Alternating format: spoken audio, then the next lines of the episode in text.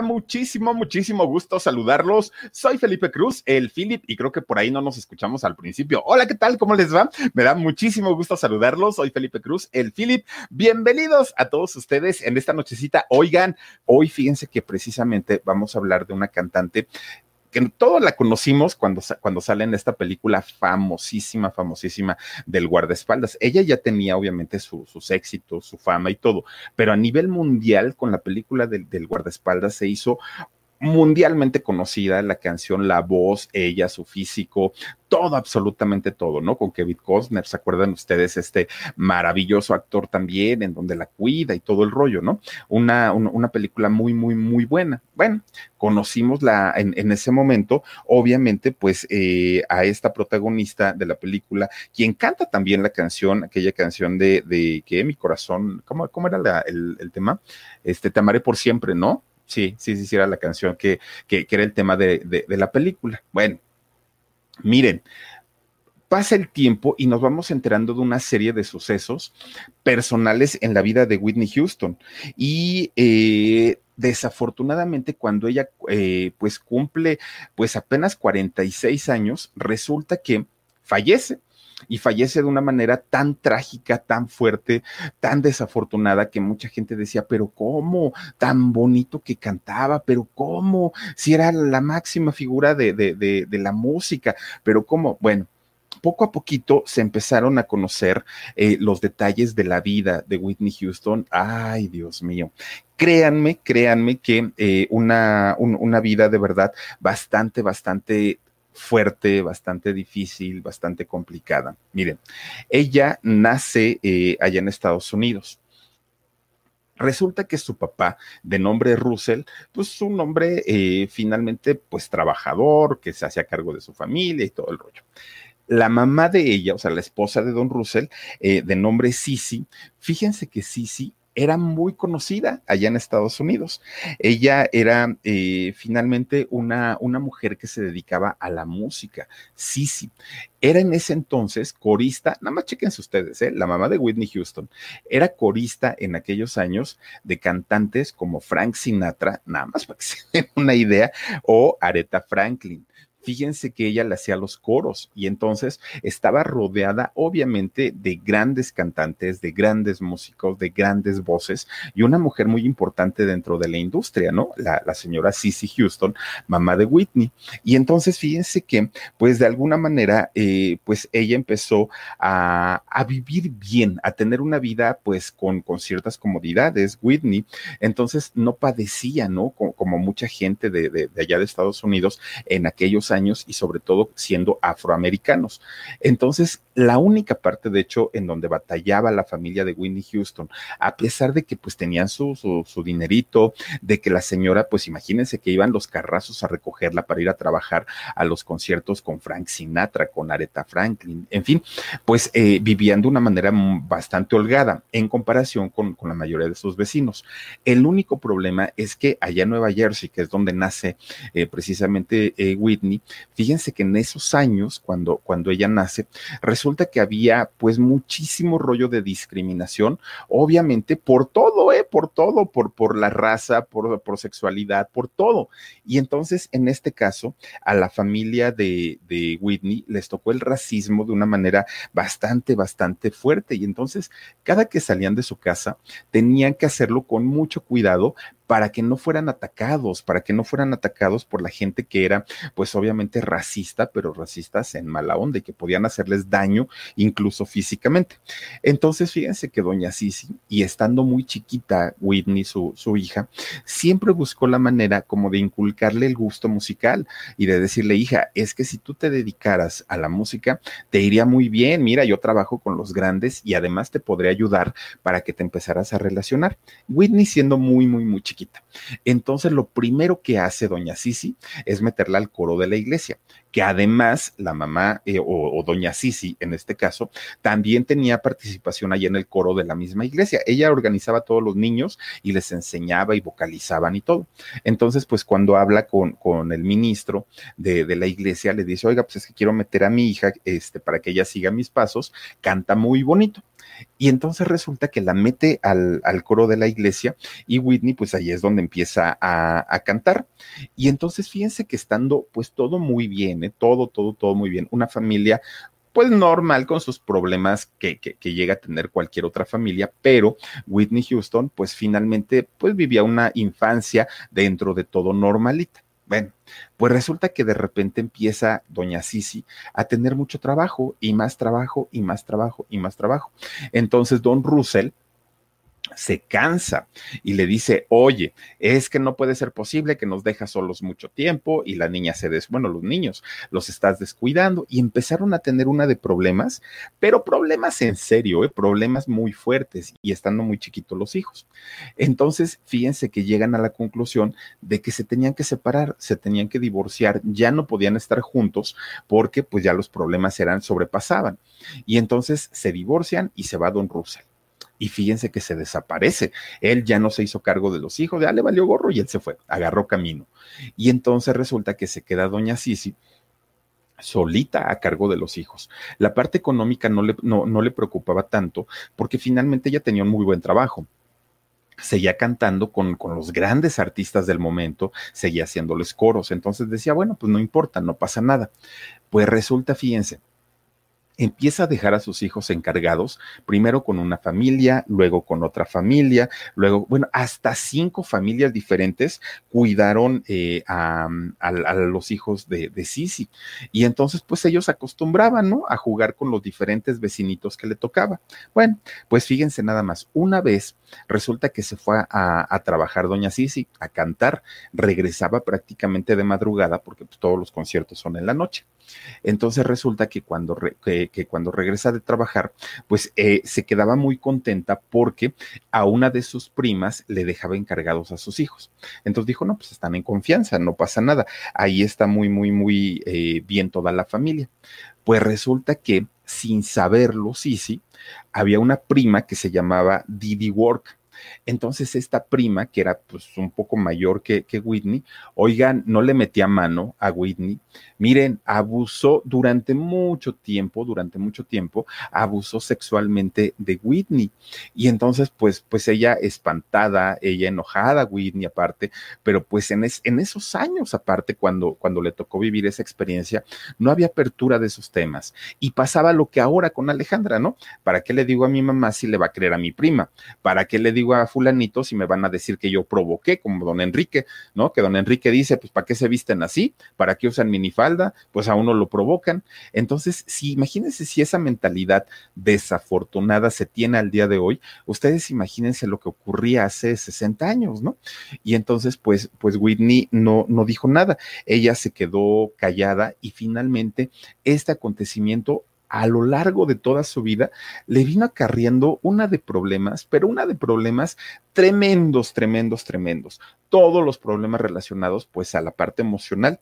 Ella eh, no sabía finalmente si lo que le hacía la prima era algo bueno, era algo malo, era algo que tenía que hablarlo. Ella no sabía, pues finalmente aparte de todo estaba muy chiquita. Empieza a tener problemas de, de identidad y fíjense que así, de esa manera, es como Whitney pues empieza a crecer empieza a crecer con esos rollos y con esos trastornos que su prima, eh, esta mujer de nombre Didi Work, empezaba pues a meterle mano y a manosearla y hacerle todas estas cosas. Pues entonces fíjense que resulta que estando eh, justamente ya eh, Whitney, que seguía todavía para entonces en los coros de la iglesia, pero ya la habían metido mano, pero ya no sabía qué hacer, pero aparte de todo, este ya estaba en la escuela, pues así se la pidió y así empezó a crecer, ¿no? Con, con esas cosas. Cada que tenía oportunidad esta prima le metía mano y abusaba de ella y le provocaba cada vez más problemas. Entonces, fíjense que eh, de, alguna manera comienzan eh, a juntarse amigos de la misma edad de ellos ahí en la escuela. Empiezan ya en la escuela a tener este tipo de, de relaciones y estando muy chiquitos, muy, muy, muy chiquitos los hijos de Sisi, fíjense que empiezan a tener malas asociaciones o malas compañías, que ya ven que nunca faltan, ¿no? Y entonces en aquel momento, fíjense que el hecho de ser afroamericanos y que todo mundo les hacía el feo, que todo mundo, porque existía el racismo y el racismo era, estaba a tope a todo lo que daba. Y entonces, para que pudieran ser aceptados entre el grupo de los eh, amigos, de los compañeritos de la escuela, los ponían a hacer cosas a ver, te vamos a aceptar en el grupo si te atreves a tal cosa. Y tú si haces otra cosa, te vamos a aceptar. Si no, quedas fuera del grupo. Y así los empezaban a, amenazar, ¿no? Y entonces fíjense que los chamacos ya más grandes empezaban a llevar drogas, que en aquellos años, pues eran las drogas del, del momento. Y empezaban a decir, a ver, si no te fumas un cigarrito de mota, no entras en el grupo de cuates. Y entonces ahí tienen que los chamaquitos empezaban a fumarle, ¿no? Y a ver, ahora atrévete con esto, y a ver, ahora con esto y a ver, pruébale. Oigan, antes de cumplir 17 años, Whitney ya se la sabía de todas, todas, ya conocía de la P a la PA todas las sustancias que, que, se vendían y se comercializaban en ese momento. Para ella era algo normal, porque además de todo, eso le valió a ella y a sus hermanos para poder ser populares, para poder entrar dentro de, del grupo de los cuates, de los populares, de los eh, que, que, toda la gente quería y todo. Y gracias a eso, pues ella empieza desafortunadamente a probar las drogas, a tener este tipo de su, eh, de, de, consumir sustancias y también, obviamente, el alcohol, ¿no? Que es otro tipo de, drogas. Y entonces fíjense que es cuando se da cuenta su mamá, doña Sisi, y dice, ay, estos chamacos ya están haciendo, haciendo de las suyas. Entonces, ¿cómo voy a hacerle yo para sacarlos de ahí? Y entonces fíjense que doña Sisi es cuando intenta por todos los medios, por todos los medios, meter a su hija al mundo de la música profesional, ¿no? Llevándosela pues de gira con los grandes artistas. Pero miren, siempre le decían, no, no, no, no, todavía no, todavía no sirve, todavía no tiene voz. Este sí canta bonito, pero no al nivel como para hacerle coros a un Frank Sinatra o, a una Aretha Franklin. Y entonces resulta que, pues muy desesperada la mamá, doña Sisi, que quiso rescatar a su hija, este, la empieza a preparar ella, la mamá, empieza a capacitarla y le empieza a enseñar. Y entonces le dice, mira hija, no basta con tener una voz bonita, esa ya la tienes y es un regalo de Dios, le dijo. Aquí lo que te voy a enseñar es a cantar con las tripas, a cantar con el alma, a cantar con el corazón, con el sentimiento, y, le empieza a enseñar la interpretación, además de, de, las técnicas vocales, ¿no? La empieza a capacitar, la empieza a capacitar, la empieza a capacitar, la vuelve a llevar otra vez con sus amigos los famosotes, y a ver, escúchenla, ya la preparé. Pues mira, sí canta muy bonito, pero no, espérate, ¿no? Otro poquito a que se prepare más. Y entonces la mamá dijo, no, no, no, no, yo ya no me puedo seguir esperando porque esta niña va a volver a agarrar el vicio y este, y la verdad, pues no quiero. Entonces la señora empieza a buscarle trabajitos a Whitney en bares, restaurantes, en donde pudiera ir, pero fíjense que no era tanto la intención del dinero, de que le pagaran, era la intención de que perdiera los nervios, el miedo, de que, de que adquiriera seguridad en un escenario con esa intención, doña Sisi empieza a promover a su hija, ¿no? Para, para que ella, pues obviamente, empezara a adquirir esta tranquilidad cuando, se, cuando estuviera en, en, en un público, frente a un público. Y entonces resulta, fíjense nada más lo que son las cosas, ¿no? Resulta que dijo la mamá, en cualquier ratito va a llegar algún productor musical o va a llegar alguien y la va a descubrir y la va a lanzar al éxito pues pasaron, pasaban los meses y resulta que no, y que no, y que no, y que no. Lo que sí llegó en un momento fue un fotógrafo que ya le habían hablado, ¿no? Que pues, había una muchacha morenita, guapita, y pues, pues que, que, que por qué no la iba a ver. Bueno, total, llega donde estaba cantando un día, Whitney. Cuando la ve, dice, ay, esta muchacha grandota, el cabello afro, tiene algo, tiene ángel, tiene encanto. Y entonces fíjese, fíjense que la, la busca, entra a su camerino y habla con ella y le dice, oye, fíjate que yo estoy solicitando modelos. ¿no? Para comerciales, para revistas, para publicidad, para todo lo que tiene que ver con, con este rollo. No sé si, si, quisieras trabajar en eso. Ay, perdónenme, es que se me está cayendo esto. Este, y entonces eh, Whitney le dice, pues es que a mí no me gusta modelar, lo que yo quiero es cantar. Y le dijo, sí, pero si tú te das eh, a conocer como modelo y empiezas a, hacer tu nombre, va a ser al ratito mucho más fácil que tú logres entrar como cantante. Y dijo Whitney, ah, pues sí, cierto. Entonces empieza a trabajar de modelo con, con este fotógrafo. Oigan, empieza a salir en revistas importantísimas en, en aquellos años. La más famosa eh, portada que hizo en aquel momento como modelo, siendo muy jovencita, fue para la, para la revista Seventeen Y entonces fíjense que fue un suceso porque esta revista, que, que, se conocía que era clasista durante mucho tiempo, que había sido clasista, de pronto pone a, a esta Whitney Houston en portada, una mujer afroamericana, pues obviamente con, con su piel oscura, y todo el mundo dijo, ¿qué? ¿Por qué la están poniendo aquí? ¿No? ¿Qué, ¿Qué es lo que les pasa o qué es lo que les sucede? Pues bueno, esta revista se convierte en una de las más eh, vendidas, obviamente porque hizo una eh, participación por primera vez en un medio que no era lo, en donde no era lo habitual. Bueno, pues total, ya sale en la revista. Y efectivamente el fotógrafo tenía razón. Una vez que fue conocida ya como modelo, de repente un día, ahora sí, un productor musical la escucha cantar, la ve y dice, esta niña, caramba, tiene algo, tiene un no sé qué, qué, qué sé yo le habla por teléfono y le dice, pero por favor, ven a verme. Clip Davis se llama este, este productor. Y entonces eh, él era productor en, la, en la disquera Arista, Arista Records, allá en Estados Unidos. Y le dice, ¿sabes qué? Vente para acá porque te voy a grabar un disco y entonces vamos a ver si funcionas, nos seguimos con una carrera importante que seguramente la vas a tener porque cantas preciosísimo. Pero si no, pues mira, tú sigues con tu carrera normalita de modelo y pues ahí vamos, ¿no? Esto pasó en 1985 y entonces resulta que graba su disco eh, Whitney Houston y sale eh, eh, su, su primer canción con la que tuvo un éxito, miren, arrollador, impresionante. Se dio a conocer de una manera tremenda con la primera canción que ella saca, ¿no? Que es Saving All My Love for You y discúlpenme la pronunciación, pero pues bueno, ahí se hace lo que se puede, ¿verdad? Y entonces fíjense que saca esta canción Whitney Houston y se, se hace, vean nomás qué guapa mujer, ¿no? Y, y se hace el tremendo éxito. Miren, tan, tan grande fue lo que eh, le provocó el haber grabado esta canción a Whitney Houston, que con esa canción gana un Grammy, nada más para para que se den una idea el tamaño de la canción, el tamaño de la voz que descubrieron en ella, se hizo pues obviamente el artista del momento, todo el mundo quería eh, pues grabar, con ella. Que, que, fueran a cantar, que fuera ella a cantar a sus eventos, en fin, le cambió la vida totalmente el primer disco y la primera canción. Bueno, pues fíjense nada más. Cuando a alguien le va mal, nadie lo pela, nadie lo pela, ¿no? pero resulta que cuando empieza a irle bien a la gente, uy, de pronto pues ya salieron los padrinos, los tíos, los sobrinos, todo mundo. Pues, ¿qué creen que pasó? Que de la noche a la mañana, sí, de la noche a la mañana, un buen día tocan a su puerta, ¿no? Tras, tras, tras. ¿Quién? Ay, hija, ¿cómo me desconoces? Pues soy Russell, tu papá. ¿Cómo? Pues sí, pues es que mira, yo no sabía ni dónde vivías, pues discúlpame que me haya perdido. Te busqué toda la vida, pero pues no te encontraba a ti y a tus hermanos, pero bendito sea Dios, ya estamos otra vez juntos como familia. Hombre, el Russell, aparte de todo, era chorero, ¿eh? Y entonces eh, le, le, empieza a decir, pues qué bueno que ya estamos otra vez juntos y ya me di cuenta, pues que estás grabando música y que te está yendo muy bien. Le dijo Whitney, pues sí, sí, la verdad es que me está yendo bastante, bastante bien.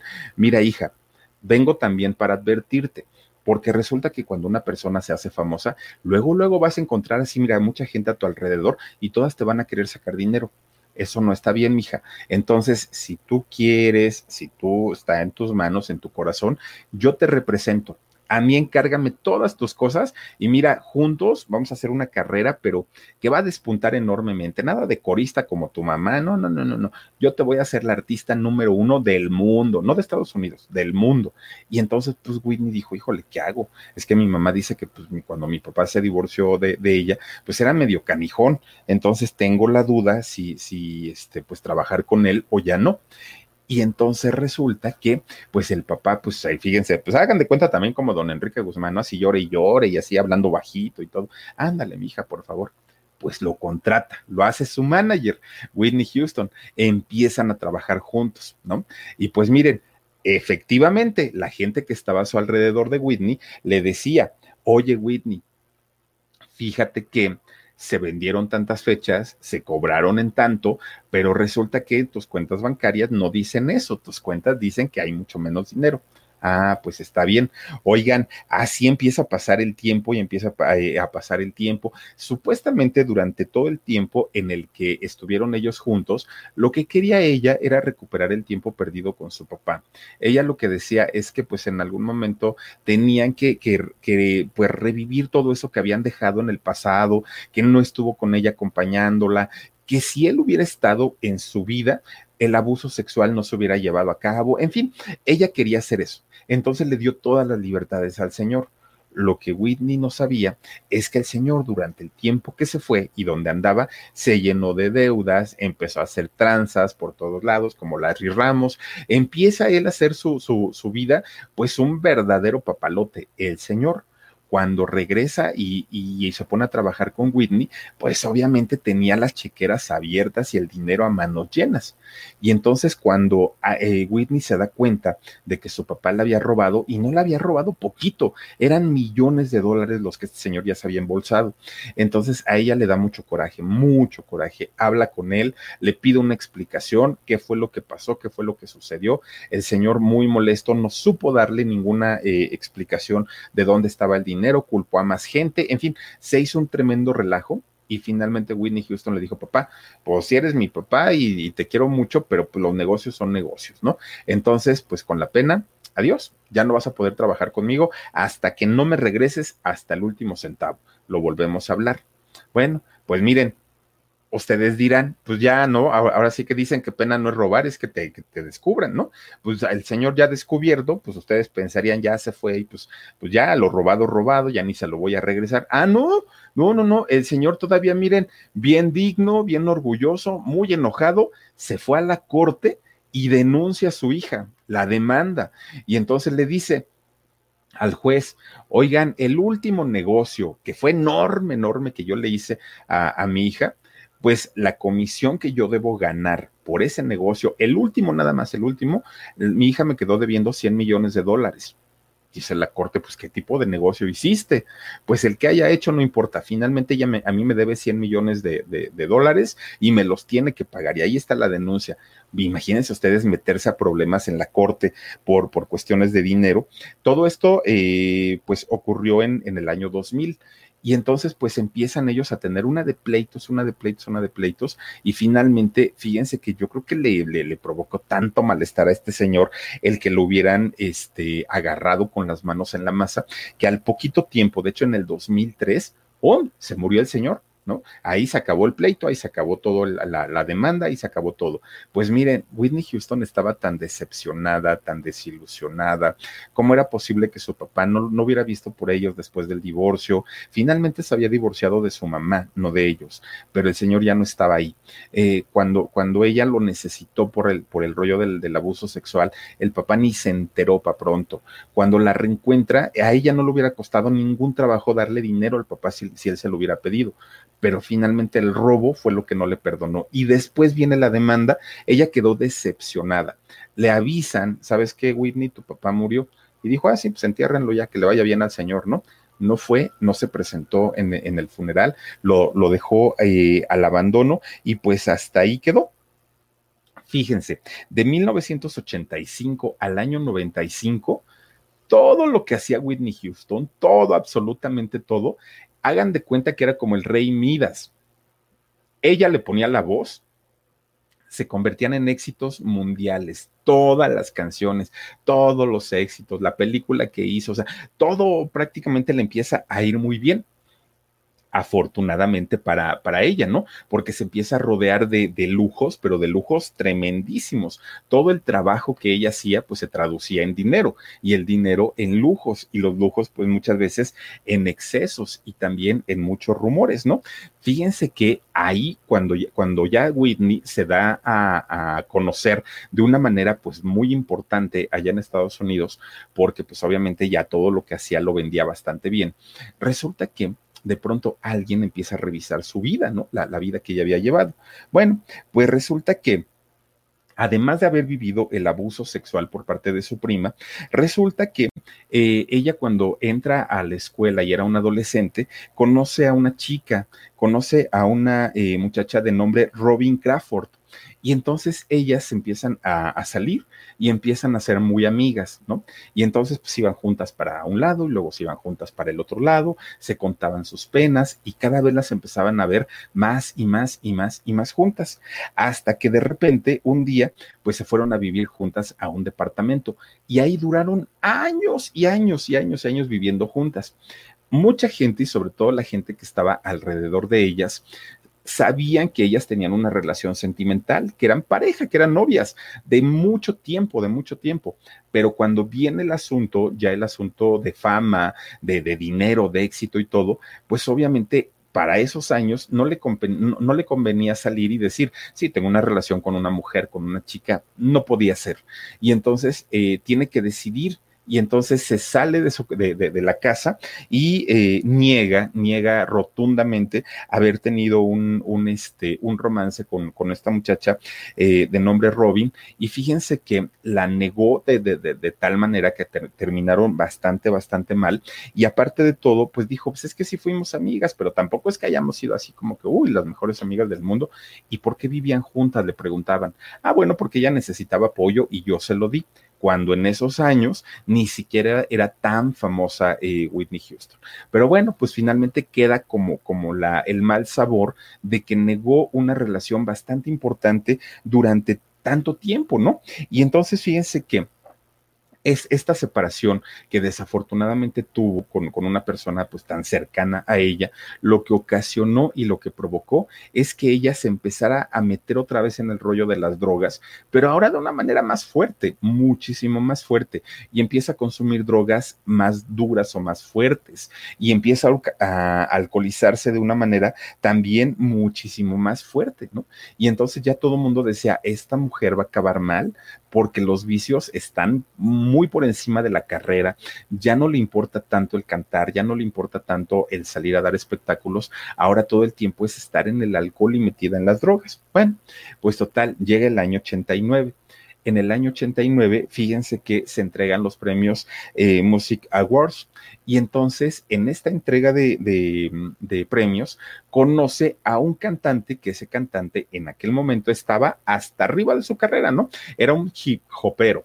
Y entonces este muchacho que cantaba géneros urbanos y todo esto de nombre Bobby Brown, este, pues la conoce.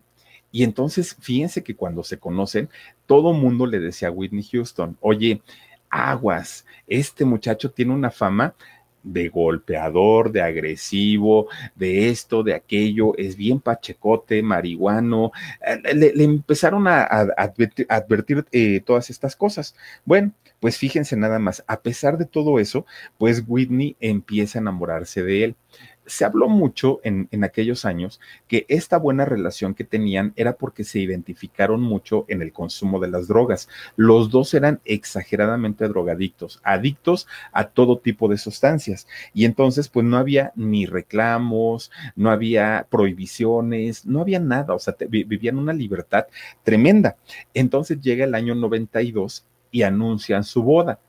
Siendo él muy famoso, y ella, obviamente, estando con una carrera también muy importante, pues los medios estaban muy, muy eh, apuntados para ver cómo iba a ser el matrimonio, dónde se iban a casar, cómo se iban a casar. Bueno, dentro de los invitados a la boda, fíjense que estuvieron, por ejemplo, Emilio y Gloria Estefan de entrada, pero de repente, oigan, no va entrando ahí por la puerta del salón donde, donde fue la boda el Donald Trump digo, no era presidente, obviamente, pero pues siendo un, empresario de los más importantes de Estados Unidos, ahí llegó Donald Trump a la boda de, Whitney Houston y este muchacho Bobby. Bueno, eh, dice Nora Rosales, hola Filip, dice, ¿cómo vamos a celebrar tus más de 100 mil suscriptores? Ay, mi querida Nora, sí, vamos a hacer algo, vamos a organizar algo, pero pues híjoles que ahorita con esta cuestión de, ya les había yo dicho que nos íbamos a reunir en algún restaurantillo y lo, vamos a hacer, bueno, restaurante, ¿no? Con, con todo cariño, pero estamos ahorita todavía como que, ay,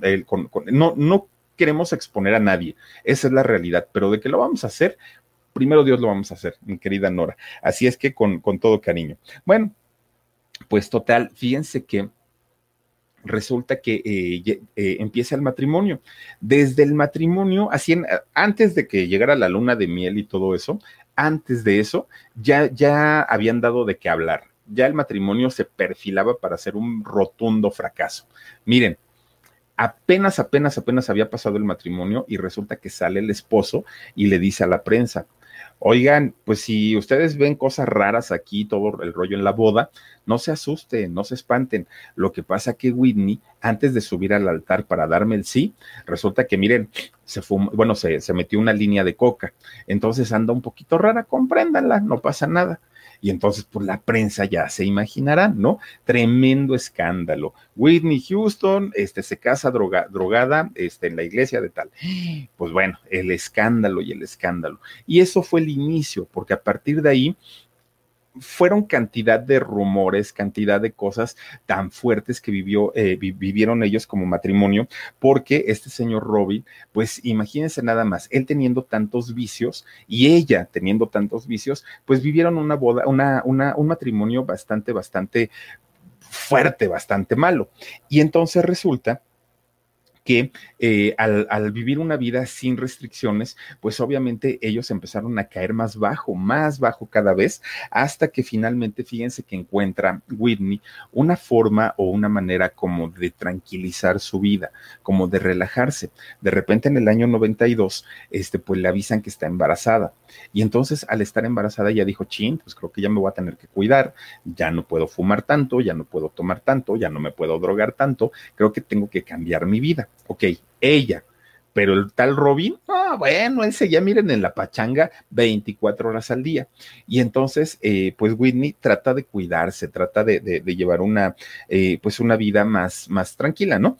Y entonces le, le pone a su hija por nombre Bobby Cristina así le pone a, esta niña y finalmente pues empieza a cuidarla. Bueno, desafortunadamente para esta niña, para, para Bobby, eh, nace en el peor momento de la drogadicción de su papá y también de Whitney, aunque trató de controlarse. Era el, peor momento del matrimonio, cuando estaban en las, adicciones, pero a todo lo que da, cuando tenían pleitos por todo. De, hecho, eh, Whitney, pues obviamente tuvo que dejar de trabajar durante el embarazo y entonces el otro pues, se molestaba. En fin, fue una situación bien complicada. Bueno, en un intento porque su hija, de Whitney no viviera lo mismo que ella, que, que, estuviera mejor cuidada, que, que, estuviera siempre a su lado, a diferencia de ella misma con, con, su mamá. Fíjense que lo que hizo es que se iba de gira, pero se llevaba siempre a su hija, porque decía, yo no la quiero dejar con el papá, porque le puede enseñar, o sea, como me lo enseñaron a mí, o sea, a mis amigos, me, le, le, puede enseñar el rollo de las drogas, me la voy a llevar y va, voy a estar en las giras y en los conciertos con ella. Bueno, está bien el problema era que la gente que eh, rodeaba a Whitney Houston era igual o peor que ella. También se drogaban, también vivían excesos, era un ambiente bastante fuerte lo que vivían eh, en, las giras. Entonces, pues esta niña, eh, Bobby, empieza a crecer, obviamente, para ella era tan normal, tan normal ver a su mamá drogada, como Frida, ¿no? Eh, ver a su mamá drogada, borracha, con hombres, era, era de lo más normal. Y entonces eh, esto ocasiona que ella también desde muy chiquitita pues empezara a consumir alcohol y drogas. Y tanto para la mamá como para la hija, pues era una vida normal, pues ellos decían, pues no pasa nada, pues así hemos vivido siempre, ¿por qué tendríamos que cambiar? Pero todavía Whitney pues hizo esta, eh, pues e, este intento de tratar de que su hija no cayera en la misma situación que, ella, ¿no? Hasta que fíjense que de pronto le empezaban a decir a Whitney, oye, ahora que estuviste de gira, ahora que te fuiste, fíjate que vimos a tu marido que andaba hasta con Madonna, ¿no? Y entonces eh, Whitney decía, sí, pero, o sea, esa parte ya la sé, ya sé que es un mal hombre, ya sé que este, me grita, ya sé que me insulta, ya sé que es todo lo que ustedes me dicen, eso ya lo sé pero yo no voy a quitarle a su padre a mi hija como mi mamá me quitó a mi padre. Y entonces, pues será muy canijo, pero es el papá. Y entonces, pues yo tengo que aguantar, porque yo no quiero que mi hija viva lo que yo viví cuando estaba eh, con, con, mis papás. Me causó un gran trauma el que mi papá se fuera y después cuando regresó me hizo todas esas fregaderas. Entonces, como yo no quiero eso para, para mi muchacha, pues voy a, a aguantar lo más que pueda. Miren, vivió de todo con este señor Total, un día, fíjense que eh, llega al hospital Whitney Houston ¿no? Llega y la empiezan a atender ahí en el hospital, ¿no? Pues a ver qué tiene. Llevaba una cortada, así miren, todo, todo, todo eh, la mejilla, ¿no? Todo, el cachete. Y entonces el doctor, obviamente muy preocupado, le dice, ¿qué te pasó? Y entonces Whitney le dice, ay, lo que pasa es que fui a la playa y estaba yo nadando, y donde estaba nadando, pues había unas piedras, y entonces la corriente me arrastró y me pegué ahí, por eso me corté. Ah, ¿segura? No, pues que sí. Ok, está bien. Entonces, de repente, la prensa, bien inteligente, este, entrevista al manager y le, preguntan, oye, acaba de entrar ahorita este Whitney al hospital, trae una herida muy fuerte en la cara y queremos saber qué fue lo que pasó. El manager todavía no hablaba con Whitney y entonces dice, ah, lo que pasa que ella estaba en su casa muy cómoda y entonces se quería servir un plato con frutas, se le cayó el plato, se rompió y le botó un vidrio y entonces ese vidrio fue el que le causó el, el, el accidente. Y entonces la prensa dijo, pues qué raro, porque ella dio otra versión en el hospital. Empiezan a indagar, oigan, no santa tranquila que le había acomodado el marido, la mandó al hospital con, con la cara rajada.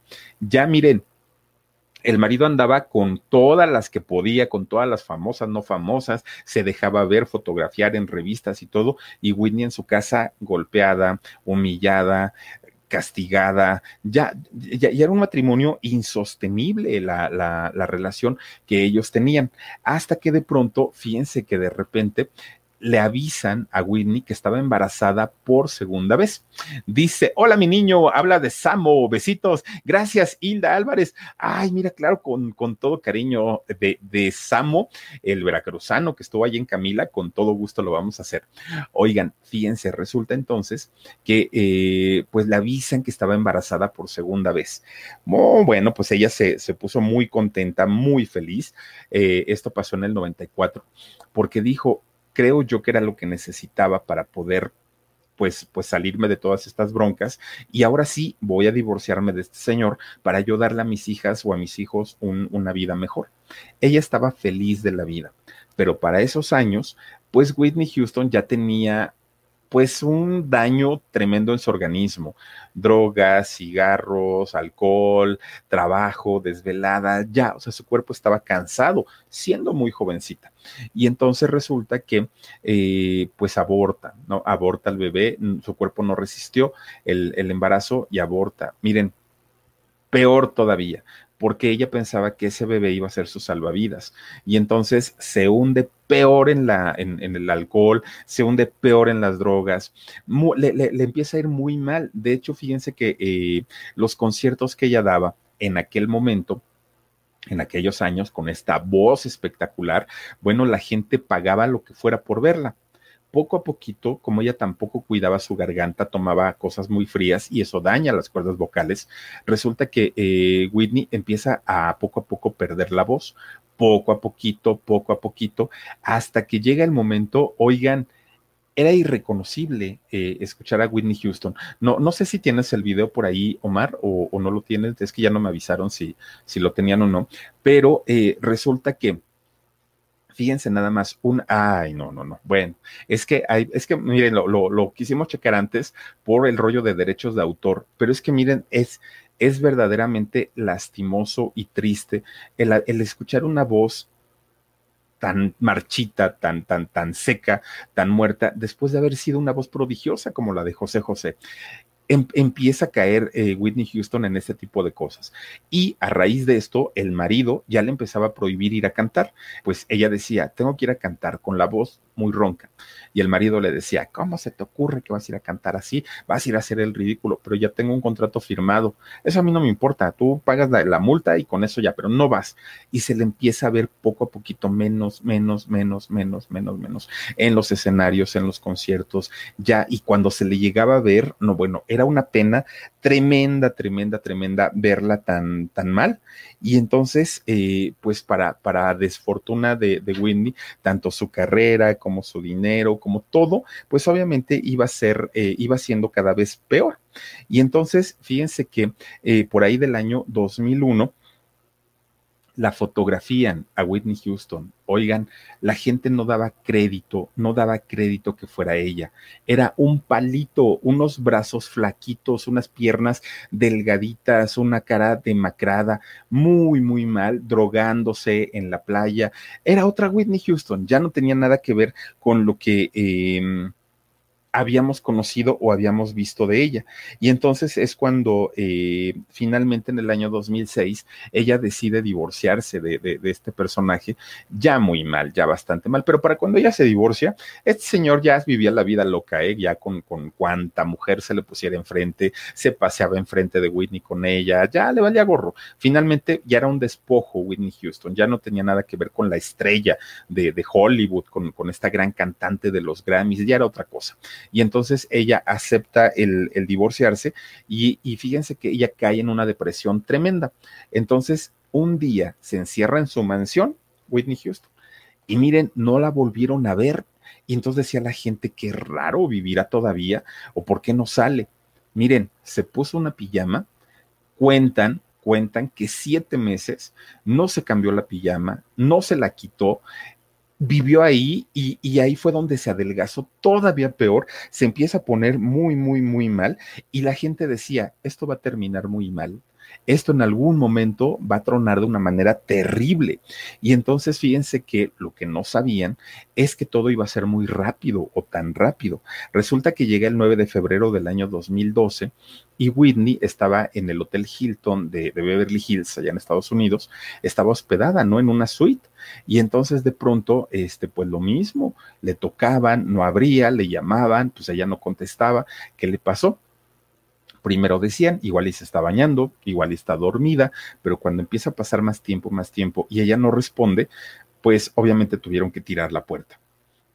Tiran la puerta y lo que encuentran, pues obviamente fue muy, muy, muy fuerte, porque estaba ella en su tina de baño, estaba totalmente desnuda, estaba ahogada aparte de todo, pero estaba cruzada de drogas. Había consumido desde marihuana, la revolvió con alcohol, con, con este, cocaína, en fin, fue un cóctel, pues obviamente mortal el que ella consumió en, en ese momento y eh, de, por, esa razón, pues desafortunadamente ella eh, falleció en, en, ese momento.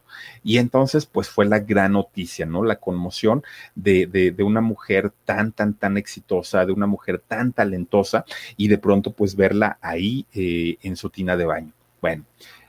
No hubo un control, no hubo un control desafortunadamente, y empiezan a tomar fotos los paparazzis desde el momento en el que la encontraron hasta el momento en el que es ingresada a su féretro.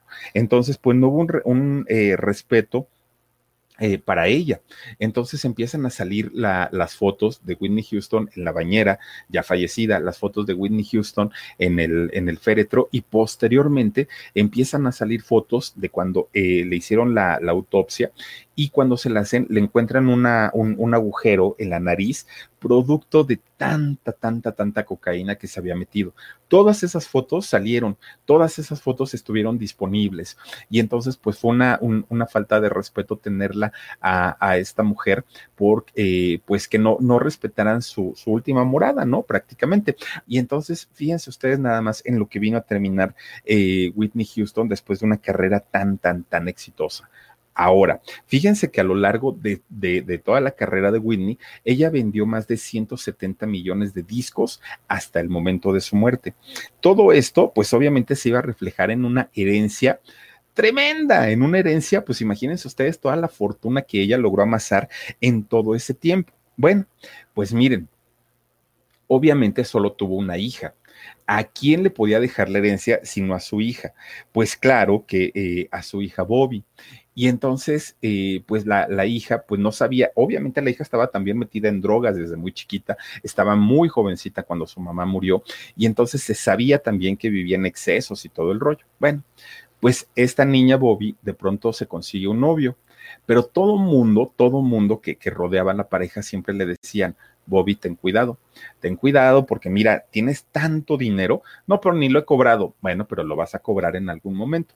Entonces ten cuidado porque este muchacho se ve que ni te quiere, se ve que ni quiere estar contigo, lo único que anda rondando, pues obviamente es por el dinero que, que pues, te dejó tu mamá, entonces tú ten cuidado. No, y además, pues él me quiere mucho, ya sabe, ¿no? Siempre el cuento. Pues resulta que se drogaba con él, ¿no? Y como lo hacía Whitney con su marido, se drogaba con este muchacho, pues vivían la vida loca los dos juntos, ellos estaban viviendo pues ahí en, en, el rollo, ¿no? Muy, muy, muy fuerte. Oigan, pues no en el 2015 le pasó exactamente lo mismo que a su mamá. La encuentran en su casa, a ella no en un hotel, pero la encuentran en su casa, en su tina de baño, y estaba igual, ya sin vida, ahí esta muchacha. Pues bueno, se prenden los focos rojos porque, eh, pues fíjense que la gente decía, no, esto no fue natural, todo apunta a que aquí hay un culpable, no, no, no puede ser posible que esta muchachita pues haya, haya fallecido de la misma manera que su mamá. Le hacen la autopsia a esta mujer.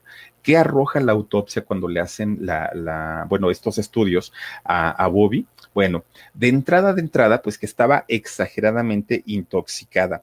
Tenía, bueno, le, salía la droga por los poros, heroína, cocaína, alcohol, una eh, cantidad de drogas mezclada y además de todo, se dieron cuenta que después de, que ella empieza a consumir todas estas sustancias, la meten al agua helada de la bañera, que esto le ocasionó un, trauma, un shock a esta muchacha y fue lo que finalmente este, le quitó la vida por este cóctel tóxico, alcohol, marihuana, morfina y cocaína. Fíjense, fue, fue todo lo que eh, le, le, dieron para que ingiriera esta muchacha. Ahora, la herencia, pues obviamente no se le quedó al novio, ¿no? Que, que pues era el, el que iba por la fortuna, no. Pero también cuando abren el testamento de Whitney, se dan cuenta que en realidad no toda la fortuna iba para su hija.